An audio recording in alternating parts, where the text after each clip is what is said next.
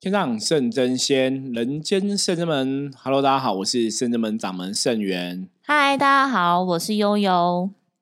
今天我们通灵人看世界哈，要来跟大家聊的话题，刚好是我们今天礼拜六有上课哈。我们今天上了一个灵修哦，你应该知道的事情，这样子。对，那在这个上课过程当中哦，其实也是谢谢各位朋友的支持，因为很多。来上课的朋友都是听我们 podcast 的一个朋友哈，是那当然，我觉得其实像之前我们跟大家讲过嘛，你任何问题的话，其实加入圣人们的 line 以后，跟我们取得联系，我都会在这个 podcast 的节目中录音来回复大家。所以我觉得今天上课，其实灵修也谈到一些问题哦，那可能大家有从事灵修相关经验，可能也会有类似的问题，我们就拿出来跟大家分享啦。好，等于是说把今天的上课大家 Q&A 讲的东西可以谈。那当然，其实像。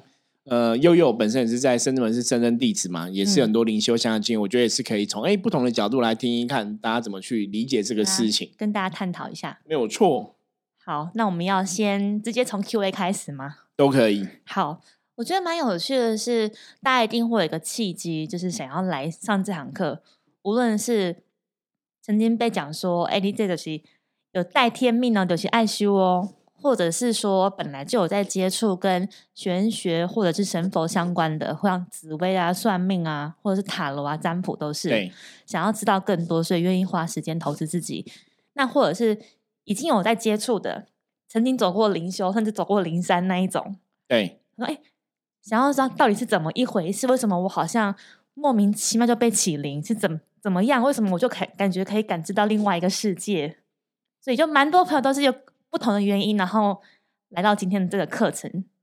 对，因为其实我觉，我觉应该这样讲，现在这个时代哈，接触灵修的朋友蛮多的，就是接触修行啊，或是跟这些修行的神明有缘分啊。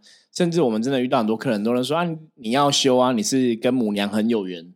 十个里面，大概听到九个人都是这样子。嗯，所以当然，我觉得借助修行，很多人觉得，哎，当然我可能在拜拜，或是我的确也想要修行，可是到底要怎么修，或是说修行遇到什么问题，或是听了很多人讲说你应该怎么，你应该怎样，可是他又不懂。可是按照师傅的讲法，其实每个人都是母娘的小孩啊，所以其实每个人都要修啊，就是十个里面应该十个都要修。对我我我们的看法，因为大多数人，我想这个大家应该已经很了解了，我们都说。我们人类到了地球上嘛，就是来一个学习的过程跟磨练。那当然，学习来讲的话，你当然讲修行嘛。修行，我们以前讲说，就是比较哈一般的认知，叫修正自己的行为嘛，让自己有一个比较对比较好的一个行为。那行就是去，你必须要透过行动去改变嘛，甚至去达到嘛。哈，修行修行，大家在讲的东西是这个样子。那我刚刚讲嘛，每个人到地球基本上都是来学习的，你也可以说每个人来地球都是来修行的，嗯。所以你从什么角度看这个事情哈，或者说你到底这辈子你人生存在价值意义，你想走到哪里去，你想做到什么地步哈？这个当然是每个人生命的一种选择啦。对，所以你也可以觉得说，哇，我这个辈子功课就是来学习感情，我就是把家庭顾好，感情顾好啊。OK，那也是一种选择嘛。那如果你今天选择是想你想要跟这些所谓的宗教信仰神佛有更多的关联，嗯，你想去理解他们，你想要学这些神佛精神，那也许又是另外一种程度的修行的说法。那这我们之前也是有曾经聊过，说刚开始你可能想说学习怎么样生存，就是小朋友就一个很生存机制嘛，就肚子饿就会哭啊，然后我们长大之后要学习去赚钱养自己嘛，对。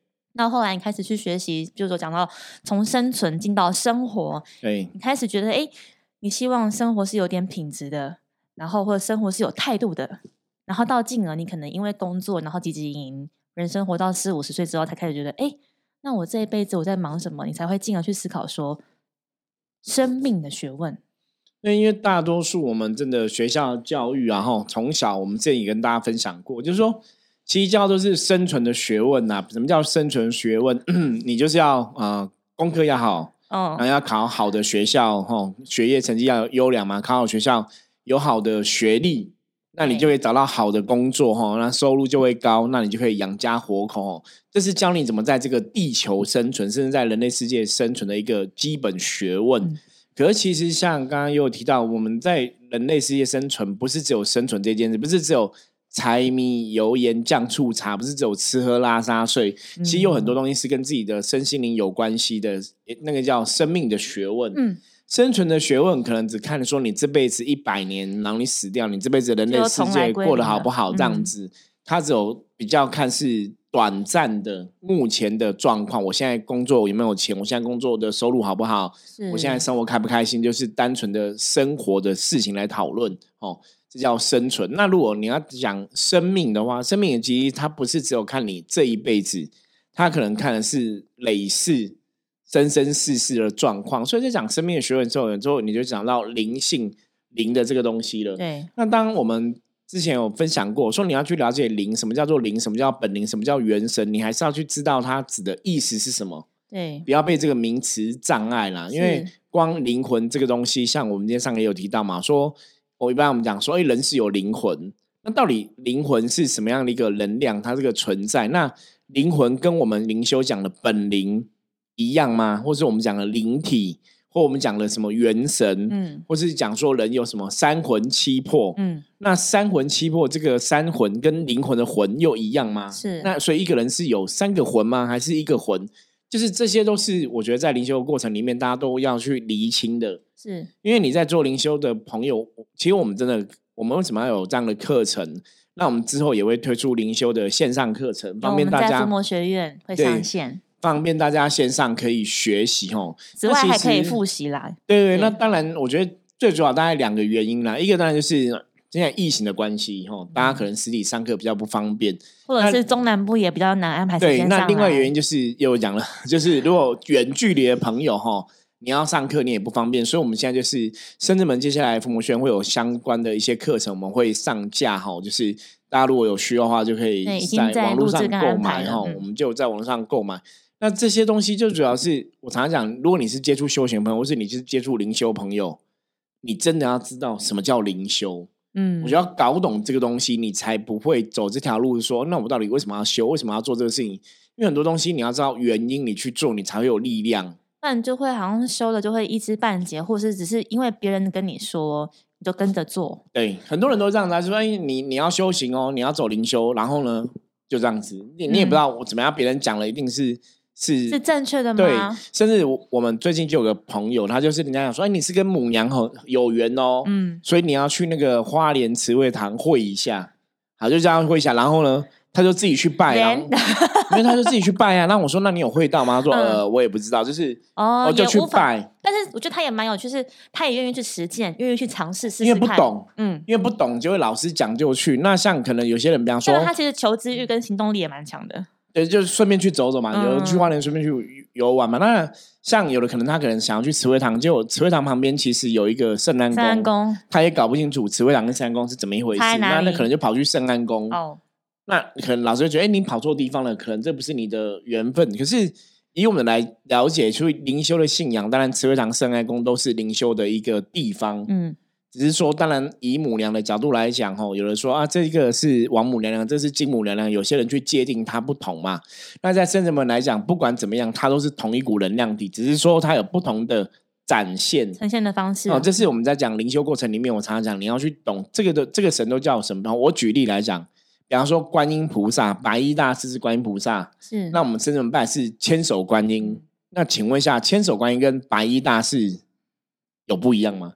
那以客观角度来讲，它都是观音菩萨，所以白衣大士观音菩萨，这个是观世音菩萨的基本的形态，你可以这样讲。千手观音是观世音菩萨，因为发了大愿之后，要度这个更多众生，他就伸出千手千眼。对，所以其实本质上好像都是它，是相同的。可是你要讲能量体来讲，他们又不太一样，因为一般白衣大士人家觉得比较温柔，就是温柔婉约，嗯嗯嗯嗯，像妈妈很慈祥、很慈悲。千手观音其实，在宗教的层面里面来讲，它基本上是战斗神，比较武的，这是比较武的。哎，可是它又是同一个能量体嘛，所以我们常常讲灵修，第一个就是你要先把这个东西基本搞清楚。我举个例子，像我们今天上课有举例，我说一样，对，可能对听众朋友来讲，我叫圣元老师或圣元师傅，嗯，你会觉得圣元师傅就是在分享知识的一个角色，可能对我的小孩子来讲，我叫爸爸，爸爸，那可能对我的另外一半来讲，我叫老公，是，就是。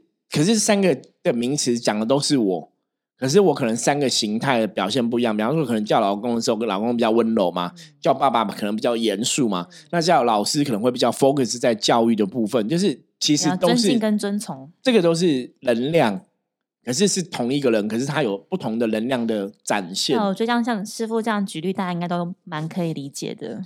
对，所以其实灵修，我想灵修最基本就是 什么叫灵修，什么是灵。第一个就是开宗明义，大家你要把这个东西搞懂。对，这个基本的这个字，你走修行才会比较容易理解嘛。吼，所以大家如果说有兴趣，我们之后有这个相关课程上线，可以再看。或者说你真的有。关于我们今天等一下分享的东西，如果真的还是有不了解，你还是可以直接敲我们来，然后我们都会再来回复大家。这样可以多录个几集，就关于这个话题，其实可以一直延续的录。对，可是我们六百多集以来一一直都有在录分享，对对对，大家也可以回去找一些跟灵修相关的有些时候为什么会一直录？因为就是有些时候大家可能错过一集两集，他可能不会再听到，所以我们就会一直重复讲。那其实重复讲有好处哈，大家应该可以想象，重复讲好处是。你听一次不是很懂，听两次不是很懂，听三次四次你就变很厉害。是像我们今天很多，我们今天课程里面就有很多同学，他们是一直复训的，复训两次以上的。因为其实师傅真的很厉害，是他会把很庞大的资讯量在很短的时间，尽可能的用很简单浅白的方式说明给大家听。对，而且我们讲实实在话，即使 PPT 长得差不多，简报这样差不多，可是我讲出来都会不一样，都会不一样，真的。就你要来听才会听不同，因为有些时候我们会穿插一些不同的案例啊，不同的小故事啊，对对，不同的学习获得哈。就不要说大家每次来听，就是你觉得哎，圣元师傅讲的好像都跟上次差不多，没有。其实我们每次讲的都还是会不一样。对对对，所以你只要来复训，还是可以听到新的东西。是，而且其实我们复训都会优惠大家，主要也是鼓励大家可以把握这个时间跟机会，再来精进跟学习。然后，而且因为愿意来听的人，一定是也是有在。走修行或接触的人，对，会想要，然后你自己一定也会有新的，一一定会有新的疑问或问题，想要更精进嘛？对，都可以把握这个时候来问，不管无论是问师傅也好啊，或是问其他的师兄姐都可以。对，所以其实我觉得学习啦，哦，应该讲说人生本来很多时候都要学习。那现在其实大家比较幸运吼，我觉得。因为甚至们我们在录这个 podcast 其实我们录了六百多集了嘛。那在之前的集数，我们其实也谈过很多灵修相关话题。就是说，你如果真的没有空去上课，你也没有办法去看看线上课程。其实你就听 podcast，那你就听 podcast 啊。对啊，你你如果说我之前的很多集我不晓得从哪里听起，没关系，你从现在开始听起也可以。你如果是这些集才认识我们的话，那也 OK。你从现在开始慢慢听，因为我们。重点都会不断的重述哈，嗯，那这样的好处是，就是你就会学的很好，对，你就会根深蒂固。因为我想到我以前，像我以前学生时代，我我那个有机化学课，因为我是化学工程嘛，嗯，对，这个故事只有生人学定，好像听过，嗯，哦，我好像没有在 p o c a s t 上面跟大家分享过，就是有机化学，我们那时候大家知道学生时代，如果这个考试当掉就要重修嘛，是对。那以前我那个读书的时候比较。花比较多时间在社团，所以有机化学课，有机化学课我就没有很认真在上。那后来就重修嘛，重修等于是你学第二次同样内容，那就上第二次。就第二次内容是因为又玩社团，就老师对我很不开心哦，就不给我过，就给你一个叉叉。对对对，他就是觉得说我都一直在，因为我那时候就是。为了玩社团活动，我就请假，对对，就重修你还是请假，所以老师有点不开心，所以我又被当，所以我后来有机化学课我就练了三次，三修好，可是三次的后果是什么？你知道吗？变超强，对我超强，嗯，因为你学三次你就很厉害。哦啊，所以一样哦。我们 p d c a 很多时候，有些时候话题我们在讲能量，因为宇宙的真理、宇宙的真相就是那个东西哦，它不会变。所以不管你从东、从西、从南、从北讲，它还是那个样子。嗯，所以我们在讲能量的话，其实正能量就是正能量，负能量负能量，它不会有什么正能量变歪的能量。是，它是不一样嘛哈。所以有些朋友也跟我们分享说：“哎，师傅，师傅，我觉得你虽然很多几个是觉得主轴价格好像都差不多。”我说：“对啊，因为这个世界就是这个样子。”真理就是真理，它不会变来变去。所以我们讲的东西核心价值它是不变的。是，可是我们可能通过不同的案例，透过不同的东西来跟大家分享。所以，如果你只是听 p a c k a g e 的话，其实你还是可以把修行到底为什么要修，到底要搞什么，基本上你还是可以搞懂。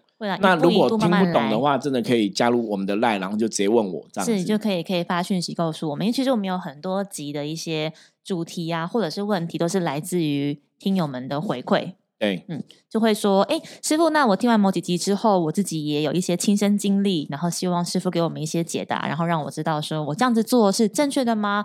然后有没有什么地方需要调整的？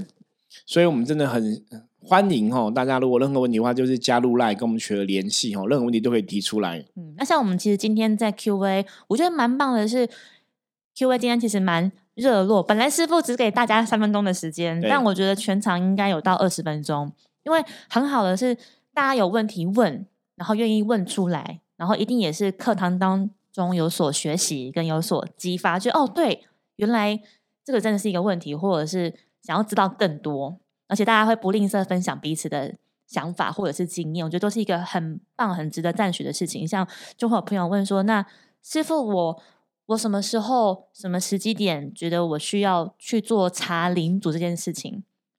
对，因为其实蛮多朋友问这样的问题，就是会想要知道说，到底我跟哪个神比较有缘，或者我我的领主是谁这样子。嗯，因为坦白讲，我自己以前早期刚开始接触灵修的时候，我也会好奇，也会想要知道哦。那我以前讲过说，带我灵修的师兄就是跟我讲说，时间到了，你就会知道。嗯，对他以前真的都这样跟我讲，所以后来我们也这样跟别人讲，让别人说，对我就不知道才问你嘛，你跟我讲说时间到才知道，所以为什么要卖关子？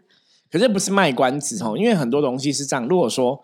今天他假设他讲了一个神说：“哎，你跟关圣帝君很有缘，可你可能对关圣帝君就是无感，目前就无感，就还好吧。他是对，所以所以讲了之后，你就会你就会怎样，你知道吗？你就觉得哦，你讲的不准，对，会个先入为主的观念，对，你就觉得我跟他不熟，然后你讲不准，然后我不相信你，嗯，你就会变成说会弄巧成拙。对，其实跟你讲答案未必是好，是因为反正变成你不相信他，会耶。那那讲了之后，你可能那有了一种是讲了之后，你就会一直去接触这个神。可是如果他讲的是错的嘞，是你你就被。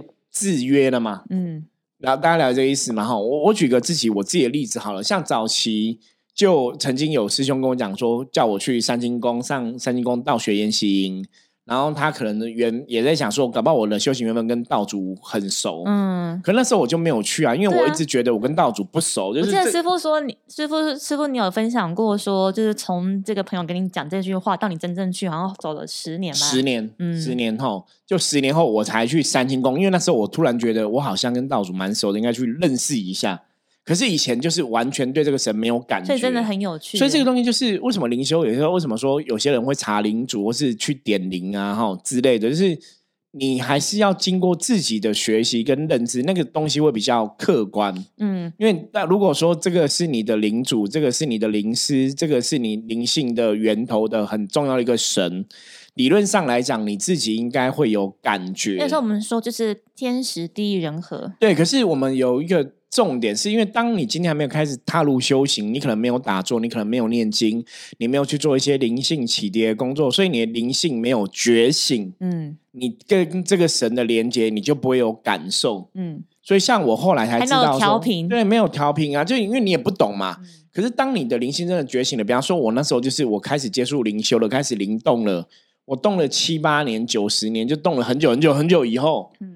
才兴起想要去认识三清道主的几率哦，那我也可以分享我自己的经验。就从我踏入修行，我是在民国九十九年，对，九十九年，然后认识师傅嘛，就是因为那时候也是因缘际因缘际会之下，朋友说我很衰。然后说，哎，你要不要去给师傅占卜一下？对，因为那时候你人生刚好很多事情都对对对对对，刚上硕班啊，打工啊，然后又经历分手啊，然后又摔车啊，然后期末报告也诸事不急啊，真的超级不急。然后是我朋友看不下去了，说，哎，你真的要去算一下，真的要去算一下。就从我那时候开始接触到圣元师傅、圣真门，然后上起占卜，到变成学生，到现在，我现在现在是民国几年？民国一百一十一年。对，一好，我是在。民国一百一十年的时候，也是因为一个事件，才觉得说，哦，你现在机缘到了，你要来看你的灵父跟灵主。对，所以你看，从开始九十九年到一百十年，是差不多十年的时间。是，就说，因为你灵性觉醒到那个程度，你来去了解这个灵主的这个答案，会比较有意义啦。哦，说有意义，我觉得蛮有意思的，因为你自己回去看之后，对，你会有感觉啦。但你也不会特别去。你你，因为你的心思就不会特别一直想要去知道这件事情，你就顺顺的走嘛。对，所以我刚刚讲嘛，像人家讲说我跟道主有缘的那个时候，我可能都没有感觉。可是等到十年后，我再去上课，再上到了，对，机缘到，然后才发现，哇，原来我跟道主这么有缘，嗯，可是那个就是我们自己发现的过程哦，包括像我们讲真的很有趣，圣真门的名字也是三金道主给我们的嘛，哈，所以这个是一个缘分的连接。那为什么会这个缘分连接？你要自己去认知到。其实我们比较倾向建议大家，如果说你想知道你领主是谁啊什么的话，其实我会比较建议就是你就是好好做修行的功课。该打坐就打坐，该练功就练功，该念经就念经，让你的灵性可以觉醒。对，你灵性觉醒之后，自然而然你就会知道，说我到底跟哪个神是比较有缘。我觉得这会比较客观呐，比较客观。不要说别人去讲，因为别人讲了，要么就是有句话叫揠苗助长嘛。对，你如果还没有到那个机缘，他先跟你讲了，未必是好事。真的，其实这个是要注意的地方。那再来也是，如果就我的看法是，搞不好真的会剥夺掉一些乐趣。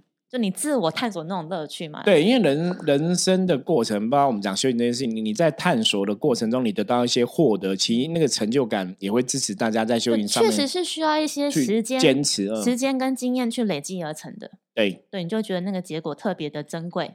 对，那我们讲灵修，基本上来讲，因为都是你的灵嘛，哈，灵修灵修就是修你的灵，哈，你的本灵，哈，或者我们讲自信灵这样子，哈。那这个本灵基本上来讲，它就在你身体里面，嗯。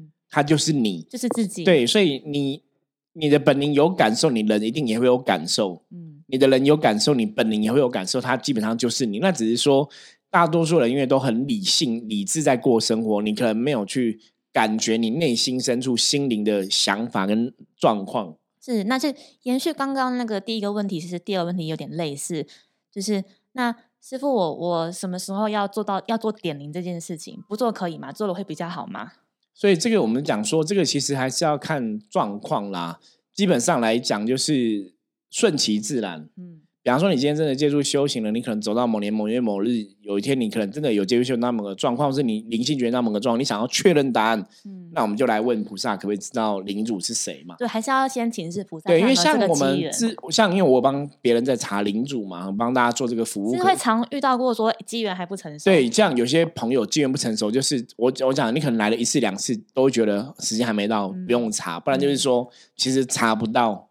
很清很明显的答案，跟玩游戏一样，你应该还有什么前一个关卡还没破完，所以下一个地图打不开那种。对，会会有这种感觉哦。所以像我们的确有客人就查领主，可能查了两次了，都还没有查，你就觉得那机缘还没有成熟。那有的就是查了，想要查当下，可能我们问菩萨开出来卦象，或是询问神明的状况，看出来就是没有明确答案。我们就会说，那这个东西可能机缘真的不成熟，是，我们就择日再来看这样子。像我们今天 Q&A，因为大家也是听完师傅的分课程的内容之后，就会想说，因为师傅先会先跟我们讲名词的定义嘛，就是有分你的本灵是什么，灵主、灵元、灵师等等的，然后再包含到说，把它怎么套用到说，如果你是以一个学校的概念来看的话，怎么去看怎样是你的老师啊、系手什么的，然后就会有人问说，哎，可是大家都说我跟观世音菩萨有缘，那为什么我好像会比较喜欢济公师傅这样？对，就是因为这个也是提到嘛，像我们今天上课给回答大家，就说，因为有些时候他会觉得说，假设你今天领主，你可能是跟观世菩萨有缘，嗯，那有些人的灵魂可能是被处罚。通常我们大多数来到凡间的灵，呃，十个里面有八九个都是被处罚，几乎都是哦，就是有做错事情，所以要透过来人间学习某一件，对，有的是做错事情，有的是来学习，这不一样嘛。那有时候就会觉得说，哎，即使我是观世音菩萨法门的人，好了，我可能来到人间，我会生气，觉得你是观音菩萨，你怎么没有保护我、照顾我，让我来人间受苦？你是我妈妈，怎么还没有疼我、爱我？让我对，你怎么让我来人间受苦？所以你就会觉得说，就会不喜欢观世音菩萨。那你可能看到济公师傅，济公师傅可能是以前你在天上世界上课，可能都是安慰你的角色，你就觉得济公师傅好好仁慈哦，济公师傅很温暖这样子，不要像辅导主任。对，你就就会喜欢济公师傅，你觉得啊，我比较喜欢济公师傅，可是我可能看到观世音菩萨会不开心，嗯，因为你对他会有一种怨恨，就类似这种状况其实蛮多的。所以很多时候我们讲说，还是一样，为什么我们要上课？为什么你要去学习？就是你要真的去认清楚这个前后的因果是一个关系。是，那这个时候你在修行上面来讲，其实最主要的，我觉得最主要就是，当你了解越多，你修行就会越踏实。会耶，你会你会觉得说，哎，我现在的确走在修行路上，我是一个按部就班，慢慢慢慢在学习。那个心里的踏实跟笃定，是一种安稳的感觉，不会说像你什么东西不到，你就像浮萍浮来浮去。因为灵修最怕的状况，就是我们之前节目中有提到过灵逼体嘛。灵性不安定嘛，灵逼体嘛，对，灵光病嘛，哈。那那其实灵逼体、灵光病、灵性不安定，OK，它其实讲就是你灵性的能量是不完整的。那你要找出原因，才能对症下药嘛。所以你做出这个事情，你去了解到底灵修怎么让自己灵性安定，其实是很重要的。那当然，我前面我觉得。灵魂要学习，本灵要学习。其实我们人的部分，肉体的知识也要学习。要跟进。对，所以当你肉体有学习，灵魂有学习，它就是相辅相成。就是人帮灵，灵也帮人啊。对，它就会相辅相成。就是你真的懂一些东西，对你在走修行这个道路来讲，或在走人生这条道路来讲，它都一定会有很大帮助。而且，其实我们在安排今天课程的时候，也是也很用心。我们前面先让大家先静坐大概半个小时，我们就师兄姐们带大家一起，就是静心静下来。然后让自己沉淀沉静一下，然后我们再做那个师傅的课程的分享。然后后面呢，我们 Q&A 完之后，我们进行一个比较长时间的动态的练气。对，其实这蛮好玩的是，就是每个人有一些本来就是灵性比较敏感，那有一些可能本身的寒气就比较重，就是可能我们讲说那种比较没有通，所以有点阻塞这样。那就是本来就已经。会灵动的，所以我们刚好透过这个课程的时间，那我觉得也是一个比较安全的环境，因为有神佛在、师父在、师兄姐在，所以你的灵性展开的时候比较不会有危险。我们我们现在在做的时候，我们都会很仔细帮大家看每个人的状态跟状况，都会看顾。那我觉得蛮好的，是因为大家也很，就是说也很信任我们，或者是也很信任刚刚那个环境，所以会把自己全然交给圣真们来做。那我感觉。应该是说，大家可能觉得啊，好可惜，时间好短，不然我觉得大家应该想要动得更久。其实我们时间已经 delay 大概超过一个小时，我觉得大家其实还是意犹未尽。那我觉得对我们来说很好的是，嗯，也加深让我们未来可以，但是在疫情不要这么严峻的情况之下，会很希望说可以再有更多的时间跟机会，有稳定的安排的排课，让大家真的灵性有个空间可以去发挥、去伸展，这样。对，所以这个东西，我觉得是很无奈。就是的确，你在社会上的一种学习，或是人类世界中的一个经验经历哦，它都很重要。就是说，有些事情你不是坐在这边就可以知道，有些东西是你真的要身体力行。那我觉得修行这件或者灵修这件事情，更要身体力行。因为当你真的有去练你的灵气，你有跟你的灵性在互动的时候，那种感觉跟你只是坐在那边读个书、上个课。还是不太一样啦，对，所以我们之后也是会找机会安排一些像动工的课程，会大家有机会是可以来参加哈。那但当然，目前疫情的状况比较严重的话，如果说没有这些实体的课程，我们还是就是线上先增加自己的认识哦，增加自己的知识还是蛮重要的。对，然后再有，我们也是跟大家说，当你的灵性真的被开启比较敏感的时候，因为今天也有朋友问我说，那因为我可以在家自己灵动吗？对，或者是我可以。在家自己打坐吗？甚至是说，因为我是服务业的，所以我可能我回家都半夜比较晚。我晚上念经可以吗？我觉得大家蛮好的，是都会把握这个时间来问这个问题。因为当然，我们就会跟大家说，好，第一，如果你想要在家灵动的话，可能先不要，因为再来，因为你是刚初学者，会建议说，就像你要去健身一样，最好是到健身房里面，你要好好的使用这个，学一下正确的动作，对对对，然后有教练帮你看是比较好。那同样，他在灵修也是一样。这边正正门里面有神有神佛有兵将看顾，然后有师傅在看着，会知道说你这样状态是好或不好。因为当你灵动的时候，你灵性是很开启的，你很难去确保说不会有其他的无形的旁边伺机而动。对，就比较怕会有一些外灵的影响。哦，基本上来讲，不是每个人灵动灵修都一定会有外灵的影响。嗯嗯嗯。那当然，就是你有个正确的认知，基本上我们觉得那是比较安全的。可是如果你现在是初学者，还是有人看，所以像刚刚又有讲了嘛。你去健身房，你可能还是要先先让健身教练看一下你的状况，给你一些建议。你可以从什么动作开始做，才不会受伤？他还是有他道理。那当你今天，比方说，你今天已经很稳定了，你对灵修、对能量、对神佛都很了解很多，那你在做这个状况，你比较不会说可能被一些无形障碍。对，因为最主要的问题，因为灵灵修是一种很虚幻的东西，它是灵性的修行嘛，所以我们的世界的确存在所谓有神、有鬼、有妖、有魔。它都存在我们这个空间中，哦，所以如果你没有足够智慧，没有足够能量去保护自己，甚至去判断，它的确可能会有点风险存在。是，或是我们在刚开始灵修，我们可能观念如果不错，你觉得，哎，我灵修是不是就会灵动，我就会有神力什么的？当你的对那个认知只要一偏差的时候，就会有风险哦。所以基本上灵修虽然我们个人觉得它是一个很好的方便法门，也是很推崇的。它是很好方便法门，可是你要正确的知识、正确的认识，你如果没有的话，它可能对你来讲就会是一个很危险的法。是啊，所以其实我们今天帮大家一开启之后，也是希望大家可以 好好的，就是记住现在这种感觉，然后也要知道，其实要更谨慎。面对这些无知，就是不是无知，无形的看不到无形的世界，你还是要更谨慎，不要觉得说好像因为我们就是有神怎么样啊？因为无形世界很多东西是超乎大家想象的。嗯，好，那我们今天呢跟大家分享哦，也是讲了一些灵修的一些内容。那浅谈希望大家哈，如果你是灵修相关朋友，或是你。刚开始接触灵修的吼，都可以从今天这期节目有一些收获。那当然，如果你有任何相关的问题吼，就是加入我们的 Line 吼，告诉我们，告诉我吼，我都会在节目中再来回复大家。OK，好，我是圣人门掌门圣元，我们下次见，拜拜，拜拜。